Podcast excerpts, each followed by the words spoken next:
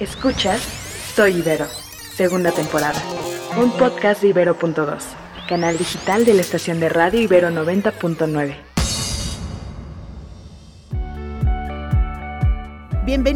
Bienvenidos a este espacio Soy Ibero, donde platicamos con egresados iberos. Mi nombre es Mariana Pérez Cabello y el día de hoy nos toca conversar con Juan Francisco del Cerro López, quien es fundador y director de Disruptivo TV. Bienvenido Juan, ¿cómo estás? Muy bien y contentísimo de regresar no solo a la Ibero, que es mi alma mater, sino también a Ibero 90.9, que fue mi hogar durante cuatro años de carrera. Aquí estuve metido todas mis horas libres, así que feliz de volver. Bueno, pues básicamente vamos a empezar por ahí. A ver, yo quiero regresar al Juan de la prepa, imaginándose un futuro, ¿no? Diciendo dónde voy a estar en 20 años y ese Juan decidiendo qué estudiar y dónde. ¿Cómo fue ese proceso? Voy a, voy a hacer una historia larga y complicada, lo más breve que pueda, porque sé que tenemos poquito tiempo. Pero el Juan de la prepa quería dedicarse al cine. Yo me quería dedicar al cine, me encanta el cine y de hecho estudié cine durante los fines de semana sexto de prepa. Pero pues en aquella época pre Alfonso Cuarón y pre Guillermo del Toro y pre todo el boom de cine que hay ahora, comercial y artístico y lo que tú quieras, en mexicano, obviamente pues no era un espacio donde pues, fuera tan atractivo para trabajar, sobre todo para que los papás te dijeran, órale, anímate. Entonces pues no estudié cine,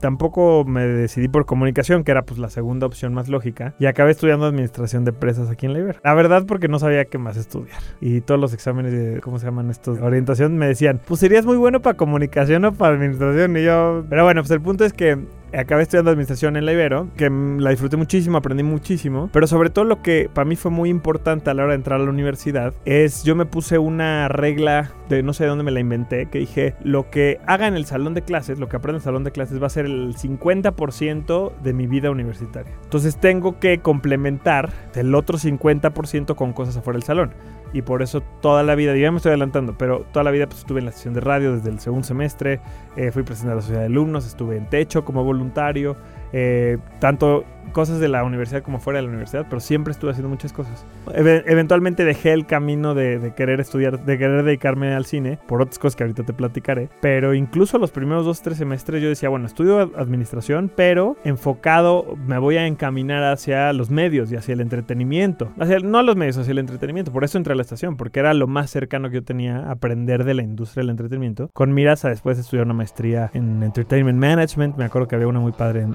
Vancouver. Pues estuve aquí en la estación el primer año con esa idea de yo me voy a dedicar al cine. O sea, aparte del negocio, el cine. ¿eh? Puedes estudiar administración de empresas en esta ciudad, en cualquier universidad. ¿Por qué la Ibero? Te voy a decir la verdad. Mis papás estudiaron, mi mamá en la Ibero y mi papá en la Náhuac. Mi mamá amó la Ibero. Entonces la Ibero siempre fue mi primera opción. Nunca vi más universidades. Venía de una tradición que pues toda la vida mi mamá me habló de lo importante que fue para ir a la universidad, las relaciones, las amistades que hizo, etcétera. Y a mí por eso la Ibero me, me gustó. Obviamente pues la Ibero yo sabía que me podía dedicar, que podía estudiar administración, pero que también me podía meter a temas de, pues, comunicación, de radio, de cine, de... Entonces eso para mí era bastante atractivo en aquel momento. ¿no? Bueno, y ya instalado en la Ibero hablando, ¿no? De lo que nos deja en relaciones, en la vida social y la vida eh, laboral. ¿Qué amigos recuerdas o qué relaciones sostienes hoy en día? Amigos, incluso profesores o voluntarios de otras carreras que hoy sostienes y que han sido parte fundamental de tu vida. Es que lo podríamos dividir por muchas categorías. O sea, amigos del salón hay muchísimos. Tengo un grupo de los que estudiamos juntos el primer semestre que todas las clases son con el mismo grupito. Me llevo con un grupo ahí que nos vemos seguido y todo. Pero también pues de aquí saqué yo amistades y contactos que han sido claves para mí, para mi carrera profesional, para mi empresa. Eh, tanto eh, compañeros de la carrera como compañeros de otras carreras, como profesores. O sea, por ejemplo, yo fui presidente de la sociedad de alumnos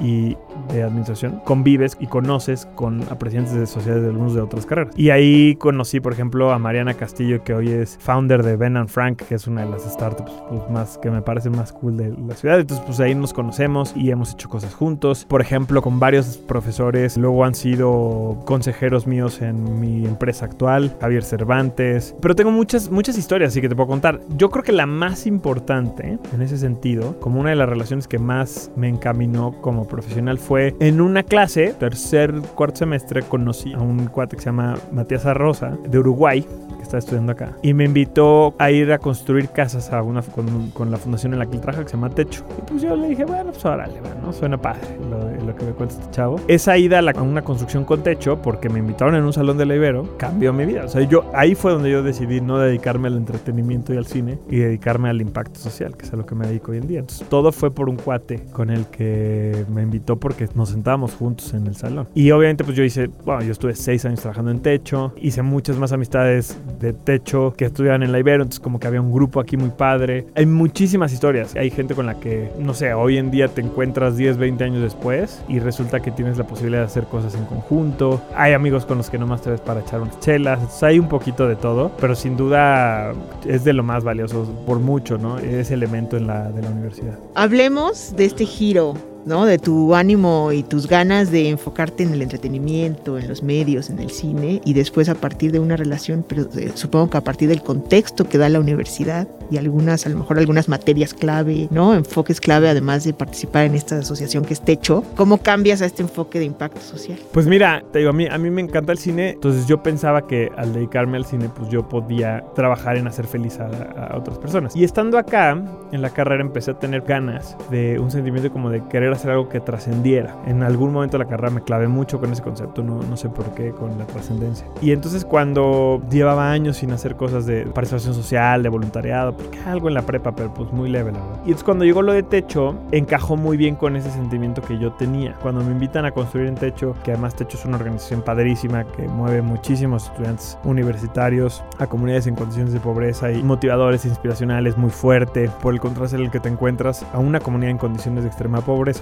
cuando te encuentras con eso, pero vas también de la mano de 600 estudiantes de universidad igual que tú y, y todo se vuelve, no una fiesta, pero sí una celebración de alguna manera del espíritu del voluntariado, y una celebración de, de que sí se puede hacer un cambio en el país, pues eso para mí fue decir, oye, esta forma de hacer feliz a la gente, un fin de semana, yo me recuerdo que regresando de la construcción, de la primera construcción a la que fui, principios del 2008, yo dije, a esto me tengo que dedicar, o sea, me tengo que dedicar a trabajar por las personas más vulnerables. No dejé todo lo que hacía, o sea, seguía, por ejemplo, trabajando aquí en la estación. Pero ya empecé a cambiar de los temas que me interesaban de trabajar en la estación a pues, los temas de impacto social, ¿no? Al mismo tiempo me empecé a meter cada vez más a techo. Sí fue un cambio mental totalmente radical y de carrera pues paulatino en una cosa de seis meses cambié todo lo que estaba haciendo a enfocarme. Entonces a partir de ahí todas mis clases, todo lo que estudiaba, todos mis proyectos, todos mis trabajos, todos se enfocaban o a techo o a temas de pobreza o a temas de América Latina o a temas de voluntariado, de ONG. Era el dolor de, del zapato de mis profesores de negocios, que quise mucho, bueno, quiero mucho, que hace mucho no lo veo, pero que se llama Florentino, que me dio dos clases, una al principio y una casi al final. Y me dice, te puse 10 en tu trabajo, aunque no estoy nada de acuerdo con tu forma de pensar, pero está muy bien argumentado. Entonces, pues sí, era ese alumno en el que llevaba la conversación de las ONGs y del impacto social y de tenemos que terminar con la pobreza al salón. Entonces, este fue una experiencia muy interesante. Qué bien. Y entonces, a partir de ahí, de este semestre clave en tu vida, en tus 20 años aproximadamente, entiendo más o menos cómo llegamos a lo que hoy es Disruptivo TV y cuéntanos sobre Disruptivo. ¿Cuál fue el camino y qué, en dónde estás hoy? Después de estar en Techo, estuve seis años,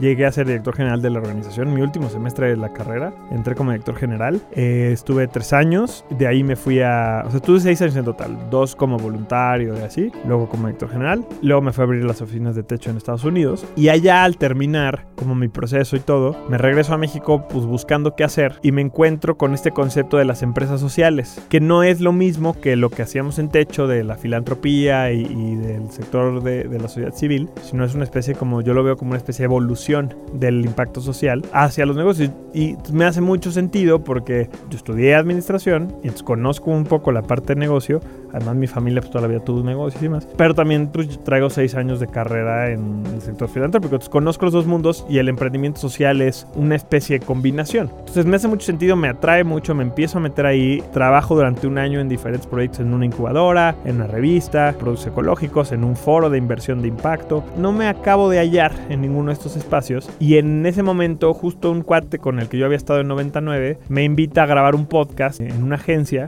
le ponemos disruptivo, empezamos empezamos a entrevistar emprendedores sociales. Era el único podcast en ese momento en México. Seguimos siendo los únicos que entrevistamos emprendedores sociales, pero era de los únicos podcasts de negocios en México en el 2014. Le empieza a ir bien, entonces yo empiezo a pensar, oye, puedo dedicar a esto. O sea, me encanta, como que ahí fue el cierre de la ecuación, porque me encanta el impacto social, me encanta y conozco algo de temas de negocios y de emprendimiento, y además me encanta la comunicación. Y pues esto es, esto junta todo. Entonces, eh, en 2014 empecé con el podcast, ya en 2015 me decido a lanzarlo como, a dedicarme full time a esto y a, lanzarlo como un medio de comunicación. Entonces empiezo a escribir, empiezo a hacer video. Las redes sociales están en un momento muy diferente al de ahora, pero fue un buen momento para empezar a crear contenido. Al mismo tiempo del medio de comunicación, me traje un programa de aceleración de empresas sociales a México, un programa de Chile que se llama Social Lab. Entonces, pues yo lo que hacía era, por un lado, me dedicaba a promover el emprendimiento social en mi medio, Disruptivo TV, y en mi aceleradora social. Si lo hacía como por separado, lo hice así durante dos años y finalmente en el 2016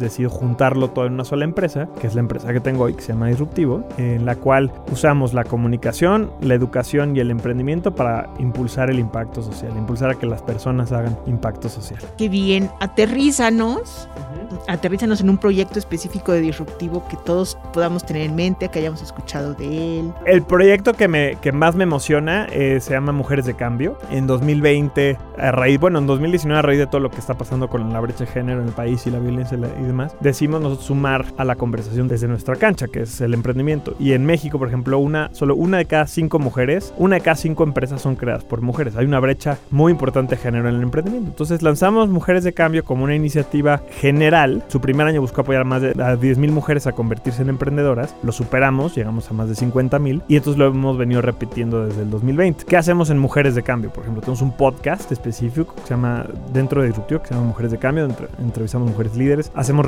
o sea, investigación, reportajes especiales, cómo están las mujeres emprendedoras en el medio ambiente, cómo están las mujeres emprendedoras en el sector financiero, ¿no? Eh, hacemos talleres, cursos, webinars para darle a las emprendedoras a las, o a las futuras emprendedoras las herramientas que necesitan para poder crear su empresa y tenemos un programa de aceleración, una convocatoria en el que las mujeres que quieren emprender proponen sus proyectos, a las mejores les damos capital semilla y las acompañamos durante un año a crear su negocio. Por ejemplo, tenemos una emprendedora que se llama Nunayu, bueno, unas emprendedoras tienen un proyecto que se llama Nunayu, que es una marca de joyería, pero quienes hacen la joyería son mujeres que fueron víctimas de trata de la industria sexual de la Ciudad de México. Y entonces ellas les dan capacitación, les dan acceso a empleo, un ingreso fijo para hacer esta joyería que hoy tú puedes comprar por internet. Tenemos otras, por ejemplo, que se llaman de, la primera generación, que se llaman este, Be Safe que dan talleres, cursos, hacen contenido digital que las mujeres como de prevención de violencia doméstica. Eh, otras emprendedoras que se llaman Cabina Lactando, que como tal lo que hacen es se instalan cabinas de lactancia en centros comerciales, en oficinas y demás. Y ellas salieron de esto, de, de las entrevistas que hacemos, se inspiran, se animan a emprender, toman nuestros talleres, aprenden a hacer un modelo de negocio, aprenden a hacer las herramientas básicas y ya que tienen su idea de emprendimiento, aplican a la convocatoria, se llevan 50, 100 mil pesos de capital semilla con nuestro acompañamiento, pues le dan forma a su negocio y empiezan a emprender. Qué bien, Juan, estás ayudando a muchísima más gente de la que te imaginas. Lo que yo quisiera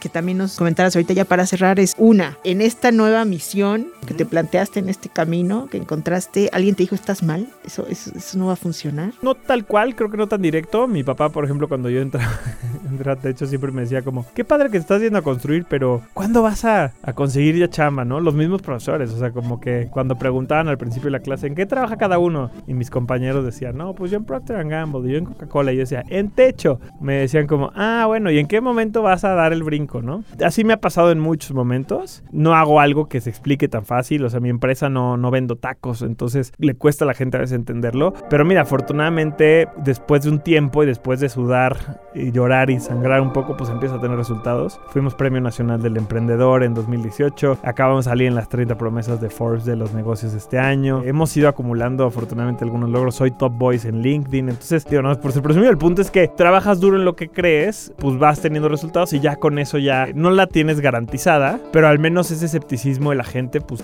se le va bajando el volumen. Y, y sobre todo si alguien sigue sin creer en ti, no importa, porque tú crees en ti y tú ya te demostraste a ti mismo que sí se puede y eso es más de lo que necesitas. Oye, Juan, ¿y qué le dirías al Juan que entró a la Ibero hace X años? No vamos a decir tu edad, eres muy joven. ¿Qué le dirías a ese Juan? ¿Qué más pudo haber hecho que no vio siendo tan joven? Que si tú dijeras, si yo hubiera sabido esto hoy. Pues mira, yo hoy le veo muchísimo valor a la construcción de una marca personal, a la creación de contenido, a la creación de una, al tener una voz. Y creo que si yo hubiera sabido esto y hubiera empezado tres o cuatro años antes de lo que empecé, pues hoy estaría en otro lugar totalmente diferente. Porque no es lo mismo haber empezado tu podcast en el 2014 o haber empezado tu, tu presencia en redes sociales en 2017, 2018, que si hubiera empezado en el 2012. O sea, hoy estaría, sería 10 veces más grande, por decirte. Y ya hacía muchas cosas, o sea, ya hacía impacto social, ya me iba con techo de trabajar, ya, ya estaba en la estación de radio, o sea, como que pude haber capitalizado las redes sociales, pude haber capitalizado ciertos espacios antes, pero no me animaba, o sea, porque no me veía como ser escritor en ese momento, pues no me iba a dedicar, yo no iba a ser escritor. Y hoy no soy escritor, tengo una empresa, pero he publicado cinco libros, entonces como que, pues sí, también soy escritor, ¿me explico? Entonces como que siento que lo que el Juan de aquel entonces no entendía, que hoy sí entiendo, es que no tienes que solo ser escritor, o no tienes que solo ser creador de redes sociales o no tienes que solo ser cineasta. O sea, puedes ser cineasta como parte de tu emprendimiento, puedes ser escritor como parte de un proyecto de impacto social, puedes ser creador en redes sociales como parte de lo que estás haciendo en tu pasión. Como que no entendí el poder de la comunicación en ese momento para apoyar todo lo que hacía, que hoy lo tengo muy claro. Muy bien, Juan. Pues muchísimas gracias por haber regresado a tu casa, a la Ibero, a esta cabina de Ibero 99. Gracias por acompañarnos. Pues mucha suerte con Disruptivo. Muchas gracias. Pues ahí vamos. Síganos en arroba disruptivo TV en todas las redes sociales. Yo estoy en arroba el Cerro Juan. Te vamos a buscar. Eh, ahí tienen Juan Francisco del Cerro López, un hombre feliz y satisfecho.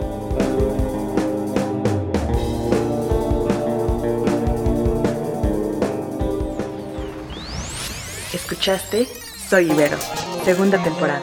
Disponible en plataformas de audio y en el sitio ibero99.fm.